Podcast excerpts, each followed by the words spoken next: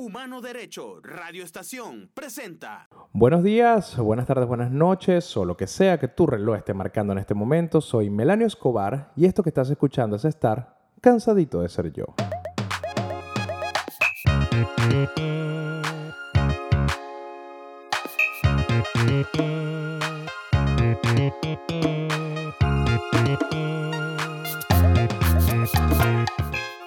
Vaya, tengo muy buenas noticias. Estoy subiendo los cansaditos desde el piloto, desde el primero, el cero, hasta el último, el de cumpleaños, en YouTube. Hice unas imágenes a través de un montón de insumos que me entregó mi pana Edgar y los armé y monté la vaina y se están subiendo mientras grabo esto a la plataforma de YouTube. Está en mi canal que se llama Cansadito de Ser Yo. Ese va a ser como el canal oficial del podcast. Ahí van a poder conseguir todo lo que haga con respecto a este proyecto que tengo. Y van a poder disfrutar de la vaina de una manera, coño, de una manera más accesible. Yo entiendo que en primera instancia salí con el podcast por Spotify y como que bueno, en Venezuela está la problemática de que no funciona porque está bloqueado por CanTV. Entonces, no solamente eso, sino que como que el Spotify no está disponible en la región y podrías descargarlo a través de una VPN, pero en Venezuela cuando tratas de navegar o el, tráfico pasa a través de Spotify, está bloqueado por CanTV.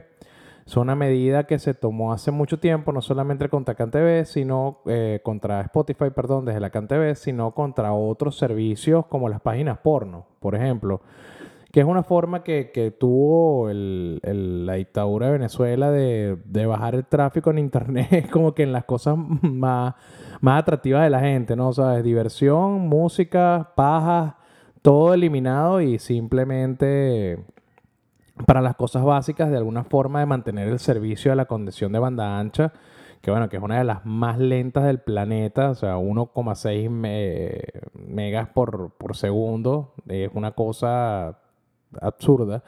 Pero bueno, eso es lo que está pasando para poder ser más accesible. Ahora estoy subiendo todo en YouTube y pueden escuchar el podcast de manera gratuita, de una manera más fluida. Y tiene unos funditos súper de pinga que hizo Edgar, que se lo van a tripear bastante. Esto es para la primera temporada. Esta primera temporada de Cansadito de Ser Yo tiene seis episodios en total, más el piloto, que es el número cero, que es donde hago la presentación de quién soy, qué he hecho y por qué estoy haciendo este programa. Y lo, el resto ya son temáticos de todas las vainas que les quiero hablar, de las opiniones que les quiero, que les quiero transmitir y, todo eso. Así que bueno, espero que lo disfruten, espero que valoren el esfuerzo que ha sido sentarme a editar nuevamente. Tenía muchísimo tiempo que no editaba y esto es algo que, que estoy haciendo coño, de, de corazón para compartir un poco con ustedes esta visión de vida que tengo que es bastante particular Finalmente celebré mi cumpleaños, fue el 19 de mayo, el mismo día que sacaron DirecTV de Venezuela. Así que gracias por robarme el trueno, DirecTV de mierda. Pero sí, celebré mi cumpleaños y como lo había dicho en el podcast anterior, en el, episodio anterior, la verdad es que no soy fanático de los cumpleaños, nunca lo he sido. Me parece que, que es una necesidad... a ver, no entiendo por qué los seres humanos tenemos la necesidad de celebrar el hecho de que no nos hemos muerto o el simple hecho de que nos sacaron de la barriga de nuestras mamás. Es, una cosa que va a pasar hasta que te mueras. En cambio, yo sí entiendo la necesidad de la existencia de los velorios, porque es la clausura, es el cierre, es, el distanciamiento de la persona, es darle sentido al, al fin de la vida. Entonces, yo, de hecho, es que lo pueden ver ustedes mismos, porque una persona puede celebrar X cantidad de cumpleaños a lo largo de su vida, y tú, como familiar, como amigo, como novia, como novio, como lo que sea, tú puedes faltar a cualquiera de sus cumpleaños. Eso es una vaina que, es normal, marico. O sea, no siempre tenemos ánimo de ir a los cumpleaños, nos da ladilla. La gente que baja un fastidio, este, también sobre todo con las familias, son medio ladillas los cumpleaños. Y tú puedes faltar los cumpleaños, pero lo que no puedes faltar es un velorio, porque es el cierre, es la clausura, es, es un irrespeto completamente a la existencia de la persona no ir al velorio. Obviamente, si hay causas mayores, que si, bueno, hasta tú vives en Perú y tu mamá se murió en Caracas, marico, es entendible que no vayas para el velorio. Pero digamos, en situaciones un poco más normales, donde está todo el mundo en el mismo sitio, coño, es, es bien, es bien cae ese huevo no ir para el velorio. O sea, era- o sea, inclusive si la persona que se murió es una plasta de mierda, hay que ir. Es, la clausura, es el- la única celebración de la muerte que existe. Es el velorio. En cambio, la celebración de la vida pasa todos los años. Y además tenemos micro celebraciones durante el año de cualquier pendejada. Y que es feliz día de la madre. O sea, Feliz día del niño, feliz día de, no sé, weón, del padre, feliz día del hombre, feliz día de la mujer, feliz día de no sé qué. O sea, durante todo el año tenemos un montón de microcelebraciones donde tenemos que mostrar respeto a las personas por cosas que son inherentes a su existencia, que siempre me ha parecido absurdo, pero bueno. Celebré mi cumpleaños, lo hice por respeto, por respeto a mi familia. O sea, porque mi familia sí se tripea los cumpleaños y sí, y sí valoran ese día y, y quieren hacer cosas bonitas por ti y quieren hacerte tripear. Entonces, bueno, este, mi pareja buscó una torta tres leches, que es como que mi favorita. Me hizo... Esto, fue, esto realmente fue gracioso porque quería hacerme un quesillo, que es como mi postre favorito. Es mi postre favorito ever. En las fiestas yo nunca como torta, nunca como gelatina, solamente como el quesillo, que me parece que es la invención más arrecha que existe de la repostería mundial. Entonces, coño, quería hacerme como mi primer quesillo, porque siempre me lo hacía que si mi suegra o qué sé yo, lo hacía alguien más, lo hacía alguien más de, de mayor rango en, en la cocina. Y ella quiso intentarlo. Entonces le pidió la receta a, la mamá de una amiga y se fue como al mercado a comprar los ingredientes y toda esta vaina.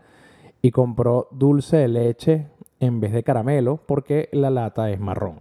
Entonces el sentido común de ella era que, bueno, si es marrón debe ser, debe ser caramelo. Entonces le preguntó, además le preguntó como que a la señora que le está dando la receta. Y la señora como que no revisó la vaina, ¿sabes? Como que vio la conversación de WhatsApp por encima, vio la vaina marrón y dijo, sí, vale, claro. O sea, fácilmente pudo haber sido Afortunadamente fue dulce de leche, pero pudo haber sido, marico, veneno de rata. Y porque era marrón, bueno, me hacían mi dulce de leche, de, mi, mi quesillo de, de veneno de rata. Afortunadamente no fue así, quedó sumamente rico. No hubo falla en la lógica de la creación del quesillo con dulce de leche. Deberían intentarlo. Es bestial.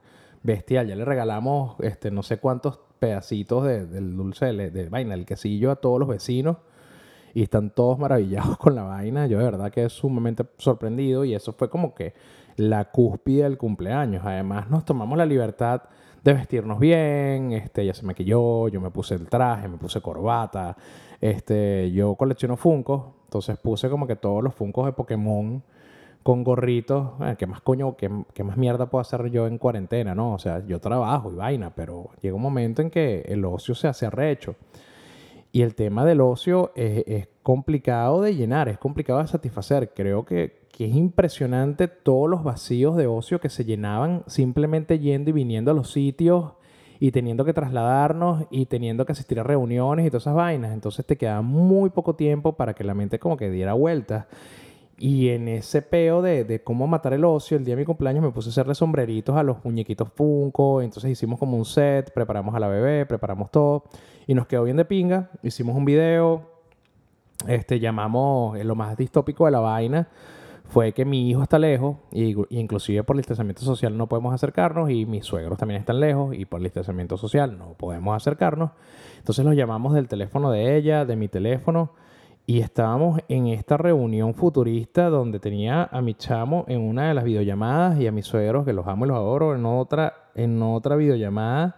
Mientras nosotros cantábamos cumpleaños y mi suegro tiene como que esta tradición de que te canta el cumpleaños tocando cuatro, que es bestial, y lo hacía a través del teléfono y mi chamo cantando y tripeándose la decoración de Pokémon.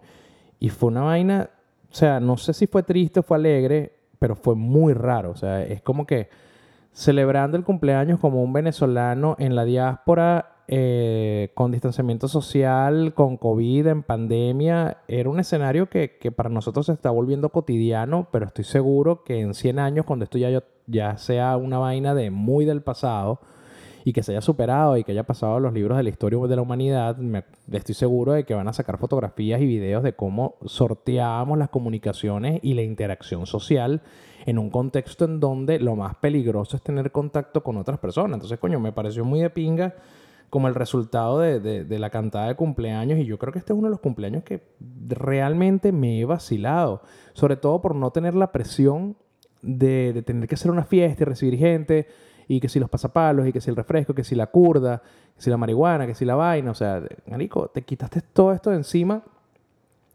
y celebraste con las personas que son más allegadas a ti y a los otros los viste por cámara y listo, te cantaron cumpleaños. Y el tema y el, y el tema de cómo utilizamos el ocio a nuestro favor para crear el cumpleaños de una manera más divertida. E hicimos un montón de fotos de pinga como para promocionar Cansadito de Ser Yo, como para las redes sociales, como para mandársela a la familia, que fue, fue, una ganancia muy arrecha. De verdad le ganamos al ocio. Y hablando de ocio, el mismo día de mi cumpleaños sacaron a DirecTV de Venezuela, marico. O sea, es que coño, pero es que yo no sé qué más mierda le puede caer encima al país. Es que es una vaina, es una hazaña que tiene la existencia en contra de cualquiera que haya nacido en Venezuela. Es impresionante. Y evidentemente todo está relacionado a que mientras estén los narcotraficantes de mierda estos en el poder, vamos a seguir padeciendo todas estas vainas y todo el tema de las sanciones y todo el tema y todo el tema de la precariedad con la que se vive en el país. O sea, coño, no hay, coño, no hay gasolina, no hay seguridad, no hay salud. Eh, no hay movilidad, o sea, ahorita tienes que tener un salvaconducto para moverte para cualquier lado, tienes que tener, marico, un contacto militar para poder echar gasolina, o si no, tener dólares para poder sobornar un mamagüevo en una cola, o este, tienes que pasar, marico, más de 24 horas metido en una cola para poder surtir tu carro con 20 litros nada más, una vaina absurda, una vaina absurda en un país petrolero. Entonces, adicionalmente, a raíz, esto es una cosa doble, ¿no? A raíz de las sanciones que están impuestas, las sanciones económicas que están impuestas a Venezuela, al país, sale DirecTV del aire. Y no solamente sale DirecTV por eso, sino porque evidentemente Conatel, que es el ente censor que trabaja para la dictadura de Maduro, decidió que ni Globovisión ni PDVSA TV podían salir de la parrilla de DirecTV. Pero esto no es tan sencillo como eso. Esto es una cosa que viene desde la ley resorte que indica que todas las cableras y televisiones satelitales tienen que incluir en su parrilla por lo menos 11% de programación de televisión nacional. Como la oferta de DirecTV es tan amplia, no son solamente 100 canales como otras cableras, sino que al ser televisión satelital tiene una oferta de no sé cuántos miles de canales, o cientos de canales, evidentemente el porcentaje sube y tienen que incluir este montón de canales venezolanos dentro de su programación. Y al, y al, y al, ejecutivo no, o sea, y, al, y, de, y Conatel al decidir no darla como la concesión de que, bueno, está bien, salga Globovisión porque está sancionada o salga PBS TV porque está sancionada, a DirecTV se encuentran como en, en, en una Y legal entre la legislatura americana y la legislatura venezolana. Entonces, coño, quedan inoperativos, quedan inertes. O sea, como ¿a quién le hago caso? ¿Al, gobierno de Venezuela o al gobierno americano? Evidentemente, ATT, que es la.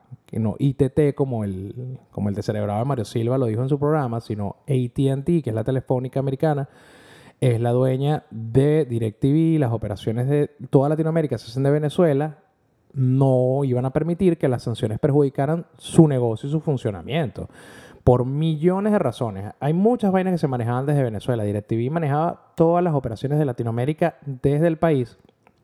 Evidentemente aprovechándose de la situación económica con la que, con la que hemos tenido que lidiar todos estos años, donde unos carajos, que, que, producen este, millones de dólares por suscripción, instalación y, y proveer el servicio en toda la región, le pagan a todos sus empleados y todas las operaciones en bolívares, que ellos van a salir siempre ganando. Inclusive si le pagan muchísima plata a los empleados venezolanos, si le pagan muchísimos bolívares, así. Sacos y sacos y sacos y sacos de bolívares. Igualito, ellos están ganando una fortuna porque el, costo operativo de una empresa de este calibre para toda Latinoamérica, en cualquier otro país donde el, tema de, de la economía es más libre, es sumamente alto en comparación con el de Venezuela. Entonces se están aprovechando como hacen muchos empresarios de, la economía precaria de mierda que, tenemos en el país.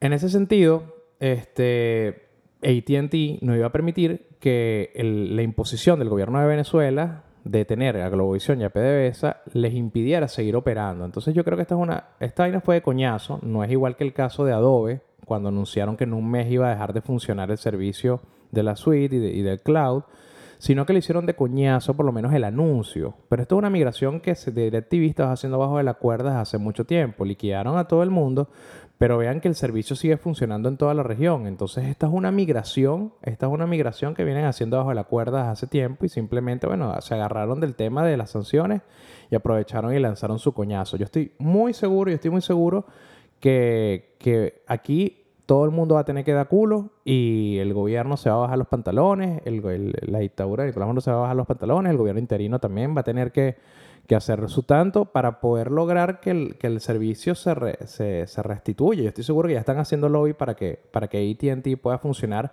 y obtengan una flexibilización de las sanciones. Porque, ¿qué va a hacer la gente en el maldito ocio en el que están encerrados en Venezuela si no es ver Marico, si es ahí Miami, huevón. Queremos ver, queremos ver, huevón, cómo resuelven asesinatos en un club nocturno. Queremos ver Alerta Aeropuerto. Dios mío, van a, van a estrenar Alerta Aeropuerto Roma ahorita, una nueva temporada, ¿cómo coño van a privar a la gente de esa vaina? Es imposible. Yo creo que esta es la única distracción que tienen las personas. Yo he leído a muchos, muchos banalizar la vaina de la salida de DirecTV y me parece, primero, una falta de empatía total con el sufrimiento de todas las viejas del cafetal. Segundo, una falta de la comprensión de la realidad venezolana, marico. Ya desde antes de la pandemia había un encierro, un encierro autoimpuesto por muchísimos factores, desde la criminalidad, la falta de plata, eh, no sé, marico, lo, incalzable, lo inalcanzable que es ir a cualquier local porque la mierda es un enchufado, entonces, coño, van puras camionetas Forrunner y tú, coño, con tu Corolla, con tu Corolla Araya no, no firmas ahí, entonces, coño, la gente se encierra hace mucho tiempo en las casas y la única distracción y la única ventana al mundo es DirecTV, marico, porque con el internet de mierda que tenemos, porque esa es otra. Y yo creo que voy a aprovechar, es más, voy a aprovechar para estrenar una de las secciones más interesantes de este podcast, que se llama Derecho a réplica.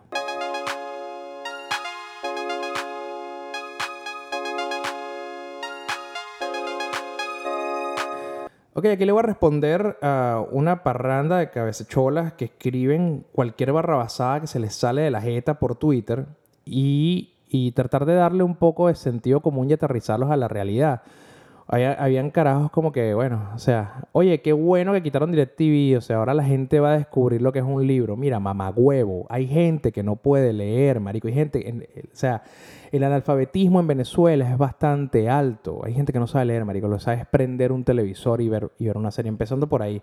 Hay personas que tienen la, la, la, visibilidad reducida, que son ciegas y no pueden leer y no tienen acceso a libros en braille o no entienden braille en general. Adicionalmente, marico, no me vas a, no me vas a exponer que la experiencia de ver una película es igual a un libro. Son experiencias particulares y diferentes y no entretienen de la misma forma. Así que fuck you. Deja que la gente llore por lo que les afecta, marico. Tienen, que, tienen derecho a quejarse. Otra vaina, eh, otra caraja como que, bueno, nada, que, o sea, X, que vean DirecTV, o sea, si tienen Netflix, si tienen YouTube, así aprenden algo nuevo. Mira, maldita. O sea, el internet de Venezuela es uno de los más lentos de la región, coño de tu madre. ¿Cómo tú vas a mandar a la gente a ver Netflix que primero una clave, eh, tener un servicio de Netflix son, no sé, weón, 15 dólares?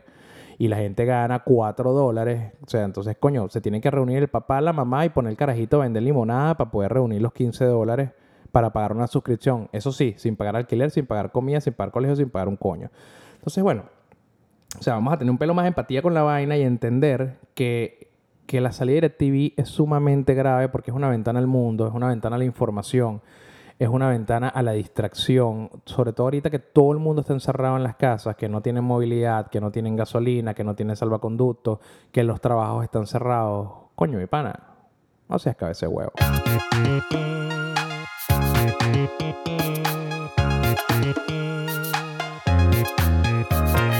Terminó mi derecho a réplica, terminó mi derecho a réplica. Y, y sí, creo que tanto el gobierno interino como eh, la dictadura de Nicolás Maduro van a tener que dar culo y hacer mucho lobby y lograr que se restituya el, servicio de en Venezuela porque es algo, porque es algo que, que, afecta a más de 10 millones de personas. O sea, estamos hablando que es el, el, el, servicio de televisión satelital de mayor penetración. No hay ninguna compañía, no hay ninguna compañía en Venezuela que tenga la capacidad o tenga actualmente la misma cantidad de instalados en todo el país como lo tiene DirecTV. Hasta en las comunidades más remotas, o sea, los, los guayú, los indígenas. Marico, a donde no ha, donde no ha llegado, no ha llegado ni, ni Dios, huevón, no ha llegado ni la iglesia, marico, llegó DirecTV. El cerro más alto, el pueblo más recóndito, el barrio más barrio, el cifrino más cifrino, el pobre más pobre, todo el mundo converge en que tienen una maldita antena directiva en sus casas. Estamos hablando de más de 10 millones de personas que quedan a ciegas con, con todo el contenido mundial por la eh, negativa de Conatel de sacar a Globovisión y a, y a PDVSA TV, cantidad de... O sea, que, mierda puede estar mostrando PDVSA TV que tenga que estar obligado ahí. Y Globovisión, huevón, que tiene el dueño, que es un carajo que está buscado por el, por el gobierno americano por blanquear dinero, por lavado de dinero, por corrupción, por soborno. O sea, un tipo que está buscado por la justicia americana como prófugo que le decomisaron millones de dólares en, inmuebles en los Estados Unidos. O sea, coño, verga, sáquenlo. ¿Qué tanto, weón? Es como, eso es como estaba leyendo yo a Kiko ahorita, que, que, están privando a 6 millones de personas de ver Globovisión. Yo, mira, marico. yo que... Ay, no, ni le voy a decir nada, ni le voy a decir nada. Pobrecito, me da vaina, ya está muy mayor.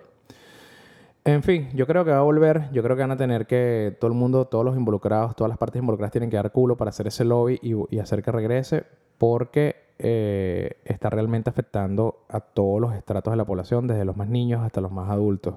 Es bien grave el tema de la salida directiva de Venezuela y no es una consecuencia de las sanciones, es una consecuencia de tener un grupo criminal aferrado al poder y con un país secuestrado. Así de simple.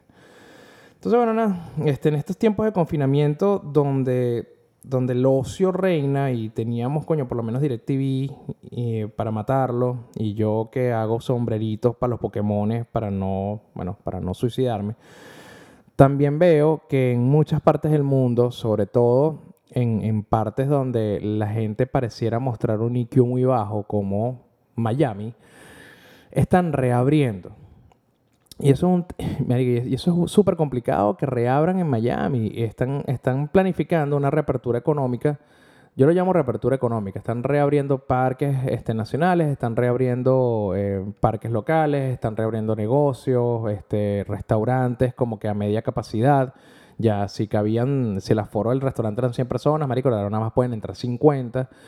Y me parece bastante grave. Yo entiendo, ¿qué pasa? En los Estados Unidos vamos a empezar mejor. En los países normales, donde no existe la inamovilidad laboral, si tú no trabajas la hora, tú no la cobras. Así es simple. Si tú no vas a trabajar, tú no cobras. Entonces, eh, a raíz del confinamiento obligatorio por el COVID, son millones los norteamericanos que han tenido que aplicar por las ayudas de gobierno de desempleo. Entonces, estamos hablando de 30 millones hasta la fecha de estadounidenses que han tenido que aplicar por la ayuda que da el Estado para las personas que se han quedado sin empleo. ¿Por qué? Porque los negocios pequeños y las grandes cadenas no aguantan, no aguantan el coñazo de pagar miles de dólares, millones de dólares de salario cuando no están generando ingresos porque todo el mundo está encerrado en su casa. Hay negocios que sí, que están ofreciendo servicios delivery, que tú pasas con el carro y recoges el producto, sobre todo restaurantes de comida rápida, pequeños locales. Pero la norma, o sea, lo generalizado es que todo el mundo está cerrado, no están produciendo, marico, y no pueden pagarle a la gente todo, todo, el dinero que deberían pagarle, así que los han despedido y todas estas personas están optando por las ayudas de gobierno. Evidentemente, esto afecta muchísimo la campaña de Trump porque uno de los grandes fuertes que ha tenido la campaña es la baja en el desempleo en los Estados Unidos. Y actualmente la tasa de desempleo es una de las peores que ha tenido en la historia. Es una vaina que, no se veía desde 1930 en los Estados Unidos. Ojo, no es a consecuencia de la administración del tipo, pero le va a afectar los números obviamente en las elecciones. Entonces, coño, están evaluando la reapertura, la reapertura de diferentes, de diferentes ciudades en, en los Estados Unidos y están, están anunciando que van a abrir vainas como gimnasios, que eso, que eso básicamente es una incubadora, una incubadora de sudor, de, de gérmenes, en, algunos casos de semen. Y eso es bastante complicado porque con toda esa mierda que se transmite el COVID y la gente se va a enfermar mucho más. Pero al mismo tiempo, tú entiendes que, que es una medida que el capitalismo obliga a ejecutar porque no hay otra forma de vivir. Este es un sistema, el, este es un sistema, el americano, que funciona en condiciones normales. Bueno, tú trabajas, tú ganas plata y tú vas ascendiendo en la vida de acuerdo a tu esfuerzo y lo que tú generas. Esa vaina funciona al pie de la letra. Aquí el que se muere de hambre es porque le da la gana. Pero en condiciones COVID, donde todo el mundo está encerrado, donde todo el mundo está aislado, no funciona de la misma forma. Entonces, marico, las pérdidas son multimillonarias y al mismo tiempo la necesidad de las personas de salir a la calle por todo el ocio que los está invadiendo y la desesperación es tan grande que no les importa el riesgo que implica ir para un parque, ir para cualquier lado e infectarse de COVID y que te tose un carajo al lado y te mueras. O sea, tanto sí, mira, la vaina está tan grave la vaina está tan grave que, en los hospitales, aquí en, en, los, yo estoy en Miami, aquí los hospitales en Estados Unidos, están haciendo la prueba de COVID. Así tú vayas con una pierna rota. O sea, tú llegas al Jackson Hospital y tú llegas a un accidente de carro y lo primero que te van a hacer, marico, es hacerte la prueba del COVID. Y si ustedes están animados con la reapertura y van a salir a pasear y van a salir a joder y van a salir a echar vaina, piensen que cuando ustedes le hacen el examen de COVID, es un puto hisopo, como el tamaño de un antebrazo, que te meten por la nariz y te escarba el puto cerebro para sacar la muestra. Y esa vaina, o sea, es una de las vainas más medievales posibles, pero ese es el examen que te hacen en los hospitales cuando tú ingresas.